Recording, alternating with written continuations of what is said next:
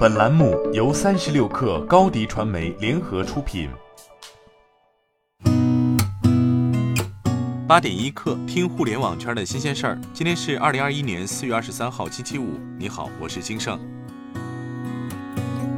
三十六氪获悉，腾讯内容开放平台面向创作者推出海量免费正版图片库。升级后，创作者通过腾讯内容开放平台编辑与发布的文章、组图等内容时，可免费使用平台向视觉中国购买的海量正版图片素材。此外，平台还增加了实时更新的热点现场高清配图，有效规避掉潜在的图片侵权隐患。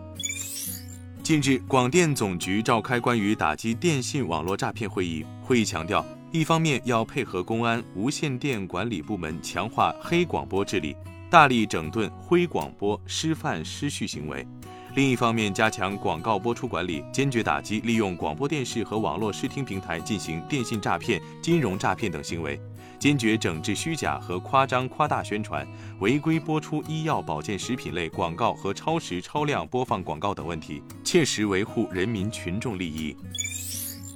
天眼查 App 显示。近日，上海未来新能源汽车有限公司发生工商变更，企业状态从存续变更为注销。上海未来新能源汽车有限公司成立于二零一七年十二月，注册资本十二点八亿人民币，法定代表人为秦力红，经营范围包括新能源汽车零部件的技术开发、技术转让、技术咨询和技术服务，新能源汽车销售并提供相关配套服务等。股东信息显示，该公司由上海未来汽车有限公司与上海未来科技有限公司共同持股，持股比例各为百分之五十。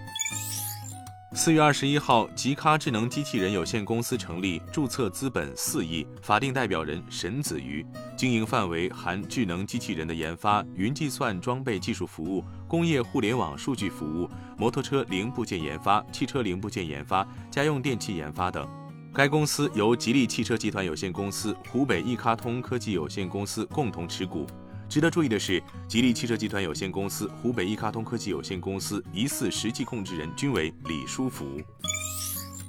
近日，京东到家与每日优先宣布达成合作，每日优先通过物竞天择项目同步上线京东。首批上线四百多家门店及前置仓，覆盖北京、上海、广州、深圳、杭州等全国上百个县区市。其余店仓后续也将分批完成全量上线。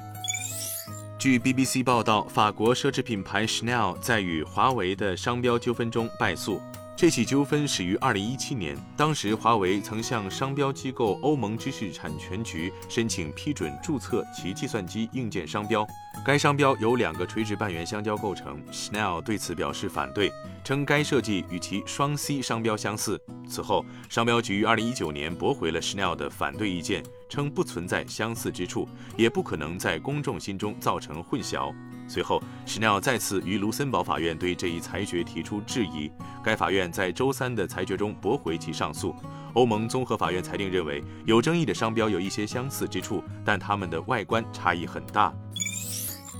据外媒报道称，就在苹果公司举行春季发布会时，其主要的 MacBook 供应商之一遭黑客团伙窃取大量资料，被要求支付五千万美元赎金。四月二十七号以后，赎金将升至一亿美元。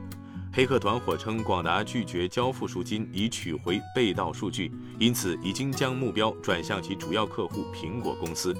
通过这次攻击，名为 REvil 的勒索软件集团设法获得了十五张未发布的 MacBook 的图片示意图，其中包括 MacBook 的具体组件序列号、尺寸和容量。详细说明了里面的许多工作部件。据悉，R.Evo 现在正试图撼动苹果，试图从被盗数据中获利。他们要求苹果在五月一号前支付赎金。R.Evo 在其博客上说，在此之前，黑客们将继续每天发布新的文件。今天咱们就先聊到这儿，我是金盛，八点一刻，咱们下周见。